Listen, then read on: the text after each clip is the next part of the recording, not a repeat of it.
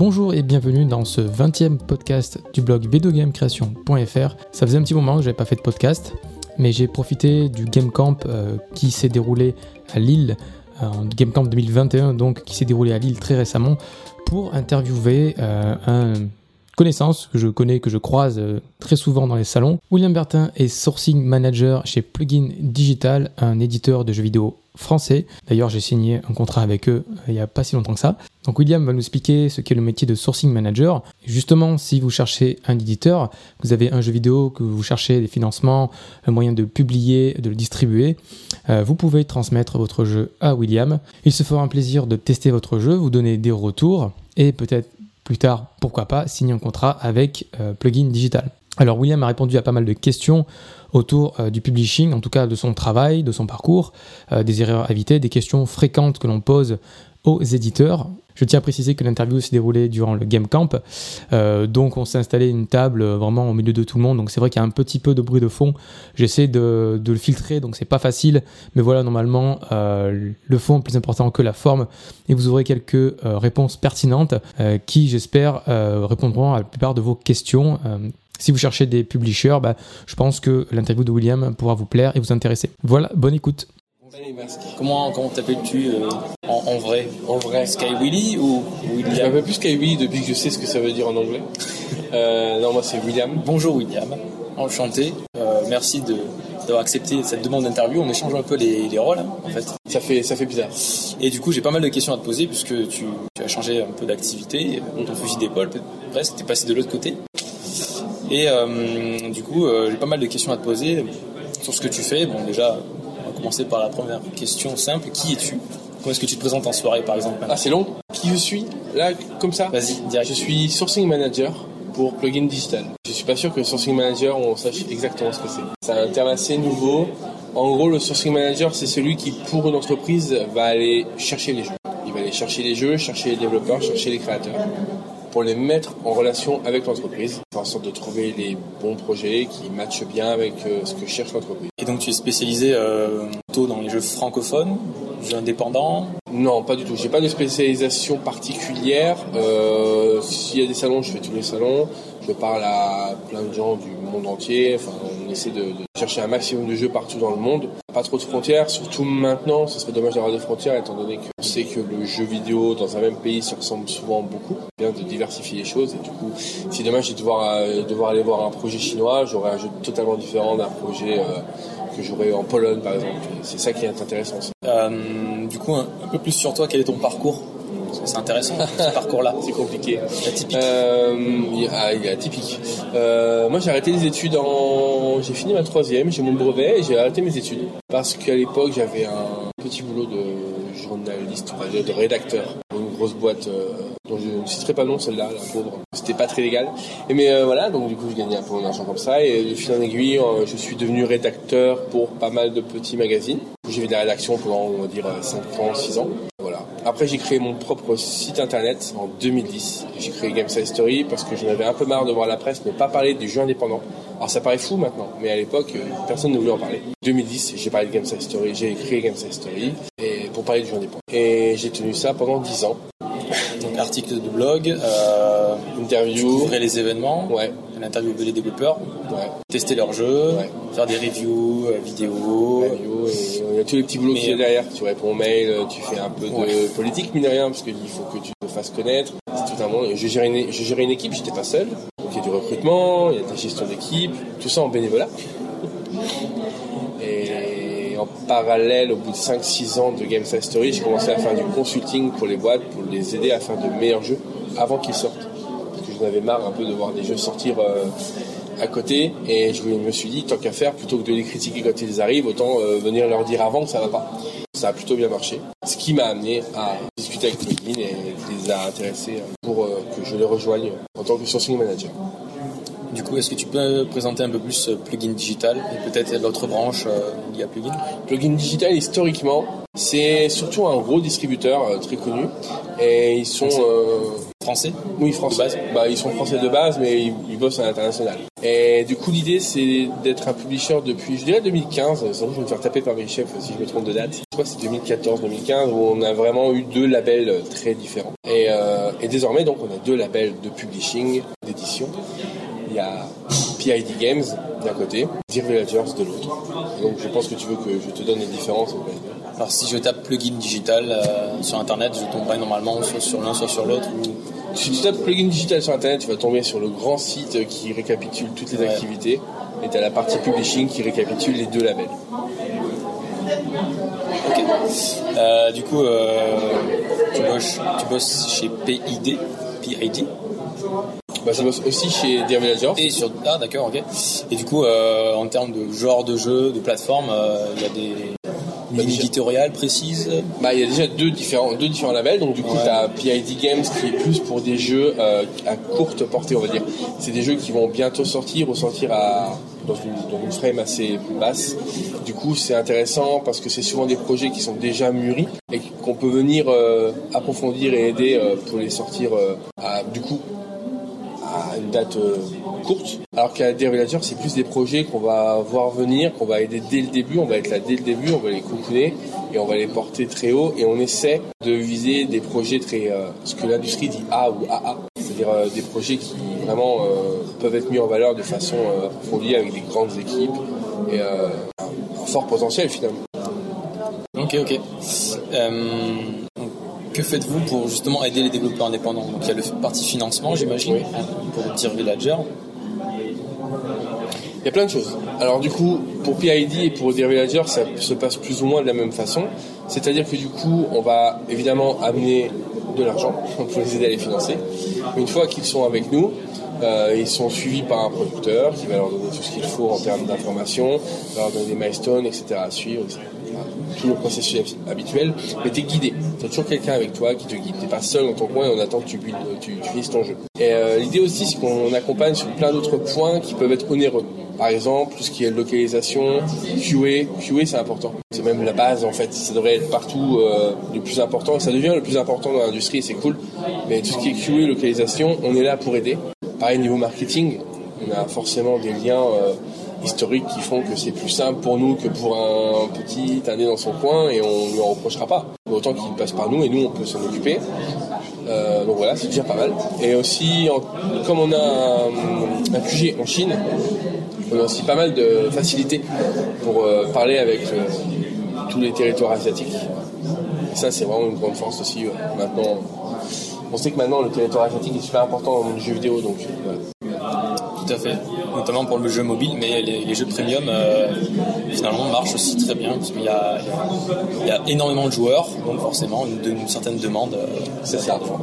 D'ailleurs, j'en ai pas parlé, mais du coup, le mobile, c'est aussi quelque chose qu'on fait. J'en ai pas parlé parce que moi, je ne m'occupe pas du sourcing mobile, mais je peux être amené, par exemple, à avoir un jeu Steam et à me dire il a un potentiel aussi sur mobile. Du coup, j'en parle à mon équipe mobile qui peut reprendre le relais, etc. Ok. Euh, quelles sont les questions qu'on te pose le plus souvent? Quand tu arrives avec ton jeu indépendant euh, Bonjour monsieur Sky Willy, ou plutôt euh, William maintenant. Euh, comment pouvez-vous m'aider Qu'est-ce que vous non, présenter généralement, les gens, quand ils viennent vers moi, ils savent ce qu'ils veulent.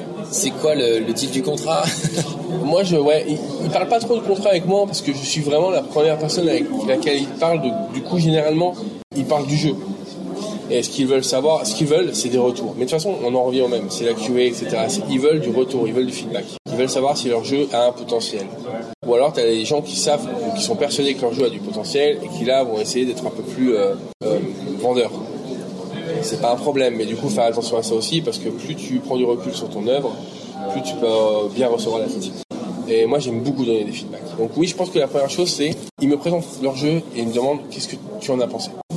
Il n'y a même pas la discussion du contrat ou de quoi que ce soit, juste ils veulent savoir ce que j'en pense. en tant que joueur Ouais, vraiment. Et après, tu as ta vision euh, de professionnel qui passe derrière. On couche, euh, oui, euh, votre jeu il est intéressant, mais marketingment parlant, ça va être compliqué. Ou, euh, Oui, évidemment. Alors déjà, je, je chipote beaucoup, c'est-à-dire que moi, il y a des petits trucs que je vais voir qui vont m'embêter, et je vais le dire, et pour eux, et après, ils vont s'en faire une, une montagne, mais en fait, c'est moi qui chipote, c'est des formations professionnelles, on va dire. mais du coup, oui, euh, après, c'est pas parce qu'on dit non à un projet qu'il est pas bon. c'est même rarement le cas. Souvent on dit non parce que il va pas coller avec notre ligne édito ou c'est pas le bon moment. Ou je dis un exemple tout bête, mais on a des agendas. Donc si jamais ce jeu-là il est prévu pour euh, fin 2021, début 2022 et qu'on a déjà un agenda de prêt, bah on va pas pouvoir. Alors des fois on peut proposer de repousser des jeux et puis de travailler dessus. Mais si euh, oui c'est un agenda d'un an d'écart, non on va pas on va pas attendre. Les pauvres, il faut le sortent leur jeu. Donc voilà, c'est toute une discussion à avoir et on prend jamais hâtives. je vais par contre, je vais pas dire euh, oui ou non en une heure de pitch. C'est quelque chose qui se travaille. J'attends d'être avec la en réunion édito, etc. On en discute. Je fais des retours. Ah, d'ailleurs, euh, les pitchs entre développeurs et social manager, euh, ça dure entre quoi 20 minutes, euh, une heure, si ça se passe bien 15, non, le, pitch en lui-même, ça va être 15-20 minutes plus, grand maximum. Plus démo, j'allais dire, j'ai intégré la démo ou la ouais, Moi, j'aime pas faire des démos. C'est bien que les gens m'entendent le dire. Moi, j'aime pas trop jouer aux démos dans les salons. J'aime bien qu'on m'envoie le, le build à part parce que du coup, euh, t'as pas cet effet salon qui pèse sur toi où tu trouves un peu tout génial. Euh, c'est bien de jouer avec eux. Moi, c'est ce, que je conseille à tout le monde, même aux journalistes par exemple. Quand vous jouez à des jeux en salon, jouez avec les gens, les devs. Parce qu'ils vont vous expliquer des choses, ou vous pouvez vous poser, des questions, donner des feedbacks. Ne jouez pas seul. Parce que généralement, on se fait un mauvais avis à cause de l'ambiance salon, etc. Euh, mais oui, ça va être 15-20 minutes de pitch. S'il y a une démo, ça va être 40 minutes. moi, j'aime bien parler en même temps. Hmm. j'aime bien prendre mon temps. Euh, que penses-tu des versions Early Access, des jeux qui, justement ont cette version et qui viennent démarcher des éditeurs bah, Me concernant, ce sera souvent non, désolé. Parce que l'Early Access, le problème, c'est qu'il y a tout à refaire. Généralement, si un Early Access est sorti et qu'il vient voir un éditeur, soit il a cartonné et du coup c'est plus du support, et là on parle en ou en distribution ou autre, soit vraiment il n'a pas cartonné du tout et il veut de l'aide. Le problème c'est qu'il y a vraiment tout à refaire et ça ne nous appartient plus du coup depuis que c'est sorti. Les joueurs en ont déjà une idée, ont, ont déjà joué, on peut plus rien changer vraiment dans le pitch.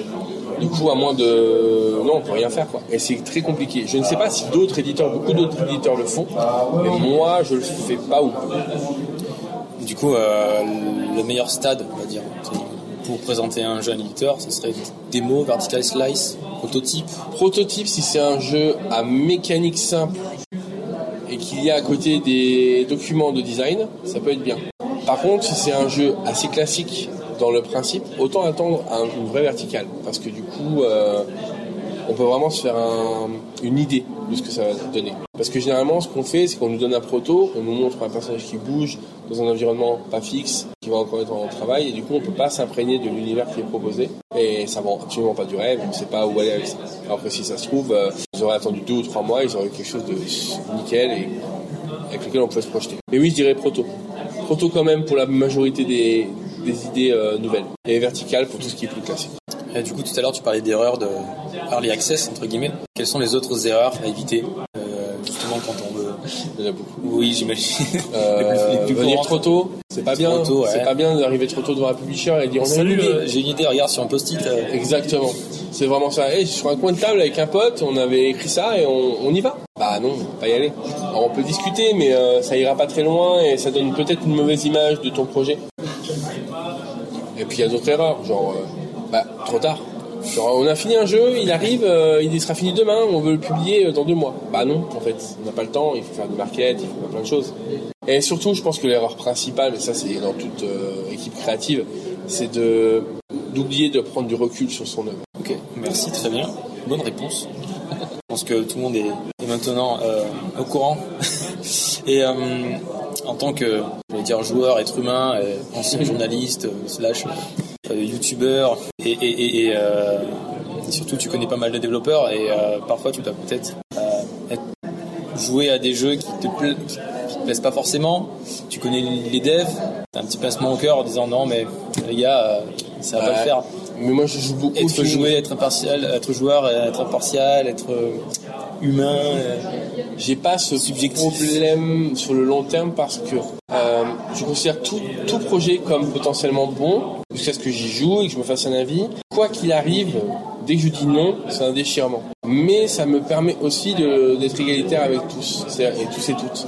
C'est-à-dire que oui, si un copain me, me propose un jeu et que j'ai très envie de l'avoir dans mon équipe parce que je sais que c'est un copain et qu'on va s'amuser, euh, déjà je pense que je serais peut-être un peu plus sévère et justement pour pas qu'on me fasse presser l'attention, mais de toute façon, c'est un copain dire non, ça va être plus simple en vrai. Parce qu'il me connaît, il sait très bien que je vais être sincère. Sinon, c'est pas un vrai pote. Après, si je le connais Ouais, un ça. peu de visu, bah, ça revient au même que si je le connaissais pas, en fait. C'est pas de l'aider en, en disant que son jeu est génial et que ça va super Ah bah bien non, marcher, non, quoi. non, non. Si c'est pas l'aider de le publier et de, et de se vautrer ensemble, c'est pas ça l'amitié. hein. Oui. C'est pas comme ça que tu veux garder ta, ton, ton poste, donc. Oui, voilà, c'est ça. Mon poste et mon pote, ça va pas se faire. Euh, et du coup, en tant que développeur, est-ce que on peut aussi, en parallèle du publishing, faire sa propre com sur les réseaux sociaux, euh, sur YouTube, euh, des devlogs, euh, voilà. Alors, devlog, je trouve que c'est génial. Si tu as le temps, fais-le. Vraiment. Parce que de toute façon, même si ça ne sert pas à ton marketing, ça va servir à des étudiants, ça va servir à des curieux, des joueurs. Il y a des enfants. Moi, je travaillais avec des enfants avant. euh, J'étais animateur avec des, enfants. Ils adoraient regarder euh, les, les making-of et les devlogs de certains jeux qu'ils aimaient. C'est super important. Ça peut faire des vocations. Donc, dans tous les cas, devlog, si tu as le temps et l'envie, il faut le faire. Après, je dirais que le marketing, c'est un métier. Et que si leur rôle, c'est d'être créateur de jeux vidéo, si leur rôle, c'est d'être développeur ou artiste, c'est peut-être pas leur rôle de faire du marketing. Et euh, oui, pourquoi pas Ça se trouve, ils seront bons à ça. Mais il faut pas oublier que ça prendra du temps. Bon ou pas bon, ça prendra du temps sur le temps de dev. Ah oui, faire des devlogs, euh, ça veut dire ne pas développer son jeu. Exactement. Tu Pas montres mal ce que tu devrais faire si tu avais le temps euh, C'est ça. de développer ton Bon jeu. les gars, euh, aujourd'hui j'étais censé faire ça, mais bon, je suis devant vous, la caméra. Je vais vous montrer ce Et que je devais faire cet après-midi. Voilà. Ouais, c'est le problème. Euh, autant faire des devlogs, j'ai envie de dire une fois par mois, je pense que euh, c'est un bon ratio. Et, puis ça permet de faire une petite coupure aussi, de, faire le bilan de ce que tu as fait pendant ce mois-là. Et si tu es artiste, par exemple, je prends l'exemple de l'artiste euh, 3D, par exemple, ou même 2D, c'est très bien de pas faire un devlog enregistré. Tu vas sur Twitch, tu ouvres ta chaîne, tu bosses pendant que tu te filmes, et cette vidéo-là, après, tu la mets sur YouTube, et hop, t'as ton devlog. Une pierre de coups, ouais. Voilà. Et limite, ce qui est bien en tant qu'artiste, c'est que tu peux accélérer la vidéo, ça fait un time-lapse, c'est plutôt propre. Ouais, Tout ce qui est visuel, ça marche hyper bien. C'est ça. Euh, ok, il reste euh, trois petites questions. Vas-y. Question euh, basique de droit d'auteur. Doit-on vous léguer les droits de nos créations? Quand on signe avec euh, un éditeur Question basique, mais voilà, on- les gens ne connaissent pas forcément la réponse. Je crois que je la connais pas non plus. Ah bon Je crois que je la connais pas non plus Alors, exactement. Peut-être te répondre à ta place sans dire de bêtises. Euh, en tant qu'éditeur, tu signes en fait, tu récupères les droits d'exploitation. Ouais, ouais, c'est l'exploitation, de... Mais la propriété intellectuelle reste chez le développeur. J'avais peur de dire une bêtise. Mais oui, c'est ça, ouais. C'est votre création vous appartient quoi qu'il arrive. C'est comment vous la diffusez qui qui- ouais, effectivement, il y a peut-être des contrats qui stipulent que l'IP, donc la, la propriété Ouais, ouais, ça, est cédée, mais il faut surtout pas le signer, évidemment. euh. Alors si tu le signes, tu signes en connaissance de cause et avec Et un bon deal derrière. Ouais, c'est ça, c'est ça. il faut que le- les pourcentages soient intéressants.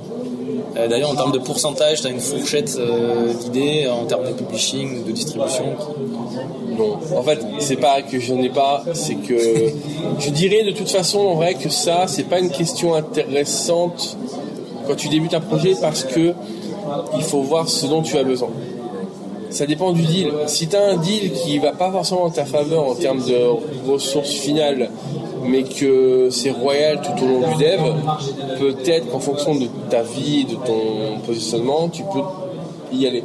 Tu vois, par exemple, il y a des gros, gros studios qui vont pas avoir, forcément avoir des deals très intéressants, mais il y a beaucoup de studios, qui, bah, de, de- jeunes créateurs qui rêveraient de bosser avec ces studios, qui savent que ça va les faire rayonner au monde entier et tout, qui ont la possibilité, personnellement, de subvenir à leurs besoins avec ça, et qui vont profiter de ce rayonnement en disant, ok, on gagne moins, mais on est chez eux, donc du coup tout le monde va nous voir, on va aller faire plein de salons et tout.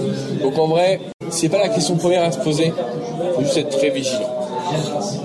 Là, tout non, j'ai pas envie de répondre à ta question. Mais c'est juste parce que j'ai trop peur que les gens fassent une fixette sur ce genre de pourcentage. Sachant que, tu vois, moi, par exemple, je ne travaille pas à discuter de ce genre de pourcentage, vu que je fais beaucoup moins de business ou de marketing que certains collègues. Et du coup, euh, ça biaise un peu la façon que tu as de discuter en premier lieu avec dev, ou ta. Et c'est le problème. J'essaie de parler d'argent au minima, de donner les bonnes infos, de récupérer les bonnes infos. Mais il y en a dont c'est le travail de parler d'argent. Et il vaut mieux que ce soit eux qui ont. Ok. En termes de proportion, euh, Juste pour donner un exemple, si tu es euh, financé, bien financé en amont de la production, euh, normalement ton pourcentage euh, de, répartition des, des- des- des recettes est un peu moins élevé que si, si, si c'était juste de la distribution par exemple. Voilà, c'est ça. En gros, C'est sûr qu'en district, tu- en district, t'es un peu. oui. S'attendre à ce genre de, de pourcentage. Ça, c'est exactement ça. Euh, du coup, comment vous contacter J'ai un jeu à, vous présenter. euh, Comment faire Déjà, Il y a plein de choses. Être au Game Camp. être au Game Camp. Les salons, c'est super important ça n'a jamais perdu de sa superbe. On l'a vu pendant le Covid.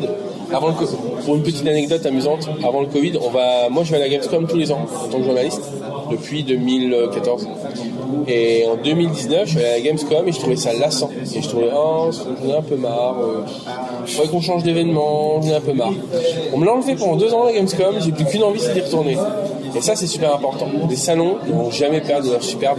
C'est là où tu rencontres les gens physiquement, tu vis des choses avec les gens. C'est pas pareil que d'être derrière sa caméra à discuter avec quelqu'un. Du coup, les salons avant tout. Mais ensuite, bah voilà, c'est pas facile de se déplacer en salon sur une petite ville, etc. Je dirais mon mail. Donc, du coup, je sais pas si tu pourras le mettre. euh, Oui, t'inquiète. voilà, parce que je vais pas le mettre à l'oral, ça fait bête, mais voilà, tu vois. Et surtout, euh, on a un petit formulaire sur le site de Plugin Digital où vous pouvez nous envoyer euh, toutes les informations, le pitch, euh, une description du jeu, et même euh, vous pouvez y aller pour la distrib, vous pouvez y aller pour le publishing, vous pouvez y aller pour d'autres euh, questions. On a tout un panel de gens qui peuvent répondre à tout ça. Donc voilà. Ok. Français, en anglais, des trailers, des liens. Ouais, un maximum d'informations, vraiment. Le plus important, c'est si vous avez un proto, ne demandez pas si on est intéressé. On est intéressé. Mettez le lien. Toujours une vidéo, c'est bien. Si jamais on est, en- par exemple, là c'est le cas. Là, je suis euh, au Game Camp. Jeudi, vendredi, je suis. Donc là, on est mardi. Euh, jeudi, vendredi, je suis à la Game Conf à Angoulême. Mercredi, j'ai un jour de libre pour regarder mes mails de façon intensive. Bah, si j'ai des vidéos, ça va vraiment faire le tri beaucoup plus rapidement sur ce que je vais euh, prioriser pour euh, les prochaines semaines. Donc vraiment les vidéos, les images en priorité. Après le texte, c'est plus important. Voilà. C'est vrai qu'une démo c'est cool, mais il faut être posé, il faut avoir le matériel. C'est ça. Après, Pour l'installer, ça prend du temps, télécharger, limite avoir un contrôleur euh, avec soi. Donc, C'est vrai qu'un trailer euh, ça aide pas mal. Euh, ok, on, on arrive à la fin. Dernière question. Euh, que devient Game Style Story sans toi? Et ben ça tombe. Je l'ai euh, donné à mon équipe. Ils sont en horizontal. Là, il n'y a pas de chef.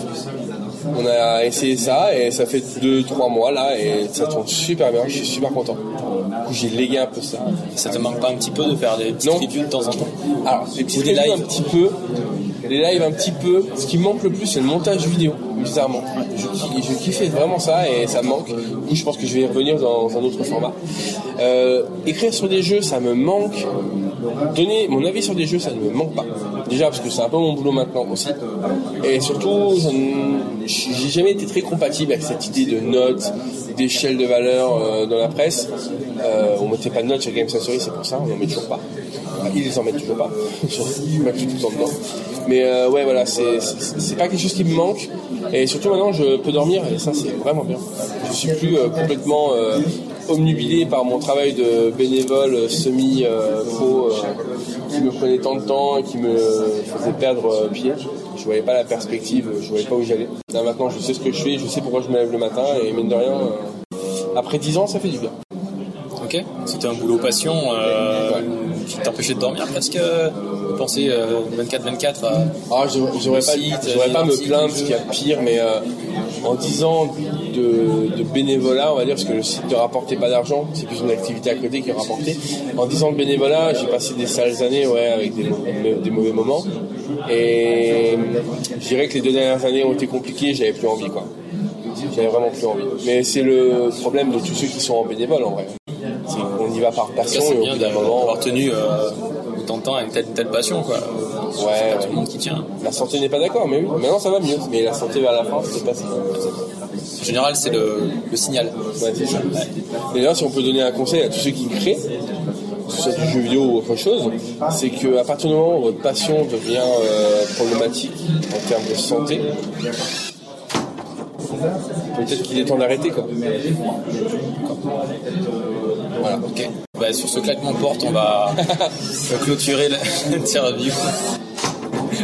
ouais. Euh, merci William, c'était cool. Bah, merci moi. Euh, je mettrai le lien, euh, je ferai une intro, outro aussi, t'inquiète pas. Et, Parfait. euh, que tu l'année une prochaine, euh, vous, vous verrez certainement William dans les salons, comme le Camp, comme euh, Stunfest, euh, Gamescom, bah, on espère un euh, maximum.